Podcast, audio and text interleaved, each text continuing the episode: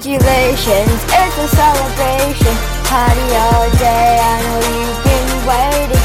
Ah, congratulations, it's a celebration. I just wanna tell you that I think that you're amazing. To your corporation. Guess to be one Swedish boy, you need a billion nations. Yeah, you did it very nice, and so all it took was a massive proper entity and every song in Bollywood. Now you're at number one. But nothing wrong, like starting your business by selling pirated songs. Oops, didn't think we'd see. It's right there in Wikipedia. Yeah, you see your past being held against you by the media. And certain nothing that doing that's illegal. Yeah, certain that you haven't had collisions with the mafia. Legal reasons that's a joke.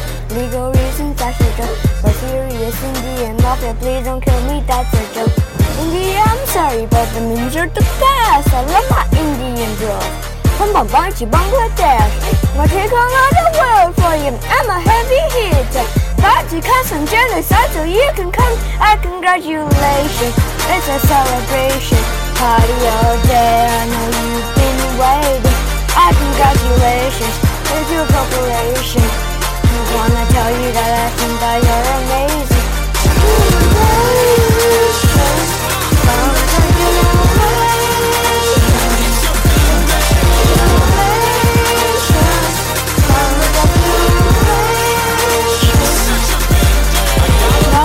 in the post.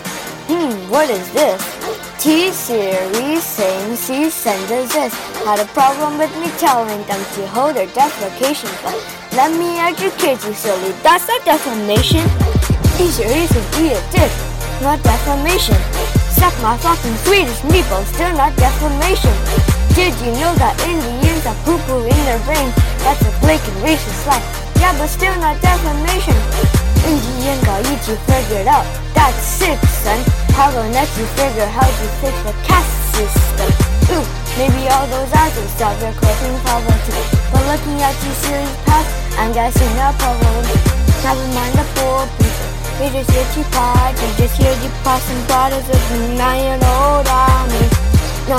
Non-alcoholic cause I got a real problem But we're still living like we're about to come kamikaze So this is it. Thanks for sticking with my channel. Ever since I was a nobody screaming at barrels.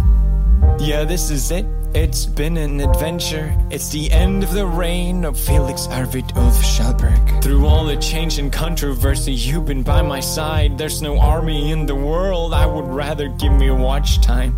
It's been a wild ride, so while I can still be heard, here's one last brofist from the number one in the world.